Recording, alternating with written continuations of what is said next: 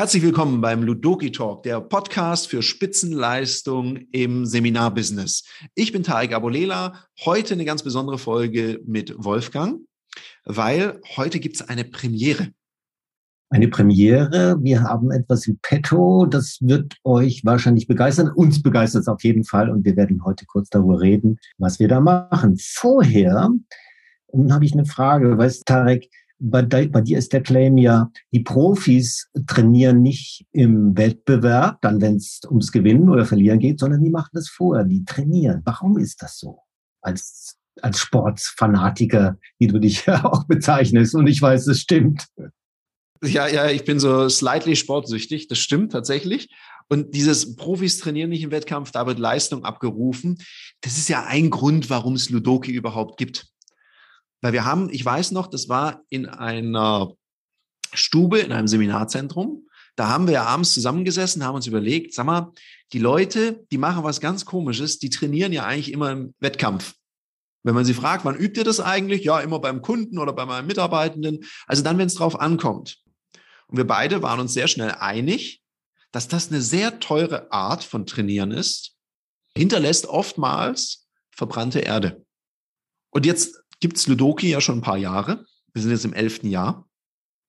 Und wir haben für ganz, ganz viele Bereiche, haben wir ja Spiele entwickelt, damit Teilnehmende eben nicht im Wettkampf trainieren können, sondern davor in einem geschützten Raum, um dann Leistung abzurufen, wenn es wirklich, wirklich drauf ankommt. Und eine Zielgruppe haben wir echt außen vor gelassen. Ja, und mit denen sitze ich hier gerade zusammen. Ich glaube, wenn ich es richtig rechne, sind das dann bis Ende des Jahres 480 Trainer, die bei uns durch die Ausbildung gegangen sind. Und die machen eine Ausbildung und dann sind sie, im, ja, dann sind sie beim Kunden. Dann haben sie ihre Teilnehmer vor sich. Da ist die Frage, wie trainieren die denn weiter? Machen die das überhaupt?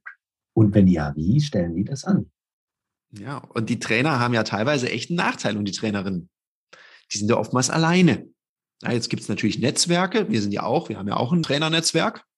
Und uns ist aufgefallen, wir haben noch gar kein Spiel für Trainer und Trainerinnen, dass die trainieren können. Na gut, ich habe es falsch gesagt. Wir hatten kein Spiel. Weil wir haben jetzt eins. Aha. Weil mit Ludoki Training Skills haben wir ein Spiel aufgesetzt, das genau diese Lücke schließt dass wir Menschen, die Trainings geben, die andere Menschen inspirieren, die Möglichkeit geben, hier auch in einem geschützten Raum zu trainieren, unter Kollegen, sich auszuprobieren, auch mal über die Dinge zu sprechen, die nicht so gut laufen. Weil es gibt ja auch in Seminaren schwierige Situationen. Oder auch mal so eine Standortbestimmung zu machen. Wo stehe ich denn im Verhältnis zu anderen? Was kann ich denn gut? Was kann ich nicht gut? Und du sagst es ja auch, wir sind meistens ziemlich alleine. Wir machen ein Training, ein Seminar online oder, oder live und dann packen wir ein oder schalten die Kamera aus und dann keiner gibt uns mehr Feedback darüber. Wir können das versuchen mit Kunden und Teilnehmern, aber so auf Augenhöhe ist es eher schwierig. Und das ist ein Manko und das ist schade. Wir haben es heute nicht gerade davon gehabt, wie wichtig Feedback ist.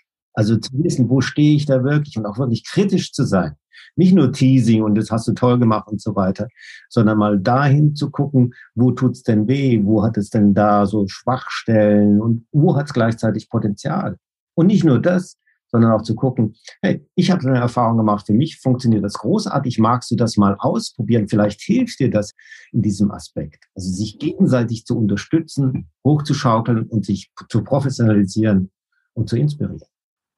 Ja, oder allein mal, ich weiß noch, wie du mir mal eine Alternative zu der normalen Vorstellungsrunde mitgegeben hast und wir uns regelmäßig austauschen. Ich mache das seitdem immer so. Ich finde es mega. Sonst erzähle ich ja wieder irgendwas, wenn man sich als Trainer vorstellt. Da muss man auch aufpassen, dass es nicht so klingt, als ob man irgendwie ein Cape anhätte. Und einfach die Leute zu fragen, hey, was müsst ihr denn über mich wissen, damit wir gut zusammenarbeiten können? Und dann fragen die das, was sie brauchen, oder sie fragen nichts. Und wenn die nichts fragen, gibt es auch keine Antworten. Wir haben in den letzten Podcast-Folgen über Akquise gesprochen. Und das ist ein wichtiges Thema für alle uns in unserer Trainerlandschaft. Und in diesem in diesem äh, Trainerskills-Spiel wird das eben auch thematisiert. Das heißt, wir spielen Rollenspiele, so wie man das von uns kennt. Und du machst halt mal einen Pitch, so den üblichen, am Telefon oder live oder on online und kriegst dann Rückmeldungen von Trainerinnen, Kollegen und Trainerkollegen, die dir sagen, so auf Augenhöhe, sehr kritisch und wertschätzend, ob das was taugt oder nicht. Das ist unschätzbar. Gleichzeitig geben sie dir die Idee, was du anders machen kannst. Du hörst andere Beispiele, kannst das mitnehmen. Ja, oder auch so Situationen, die halt gefragt werden. Wenn dann Kunden fragen, was würden sie denn sagen? Was können sie denn besser als andere Trainerinnen und Trainer? Kann man natürlich sagen, alles. Und dann muss halt gucken, dass es glaubwürdig ist oder nicht. Oder vielleicht gibt es auch charmantere Alternativen, was man sagen kann. Und ich glaube, darauf kommt es ja auch an, sich da mal auszutauschen, was funktioniert, was funktioniert nicht. Mhm. Oder auch so ganz menschliche Themen. Weil wir haben ja alle ein Privatleben. Und dann kriegt man vielleicht mal eine schlechte private Nachricht. Mensch, der einem was bedeutet, ist gerade schwer erkrankt oder man hat auch mal einen Todesfall in der Familie. Und dann steht man vor einer Gruppe. Und hat man sein Privates und das Geschäftliche. Und dann ist die Frage, wie managt man das? Was gibt's denn da für Tipps? Weil wir bringen ja auch immer, das darf man nicht unterschätzen, was bringe ich in die Gruppe rein? Nicht nur, was bringt die Gruppe mit, sondern was bringe ich als Trainer in die Gruppe rein? Also wir haben das ja ursprünglich geplant für unsere Netzwerktrainer.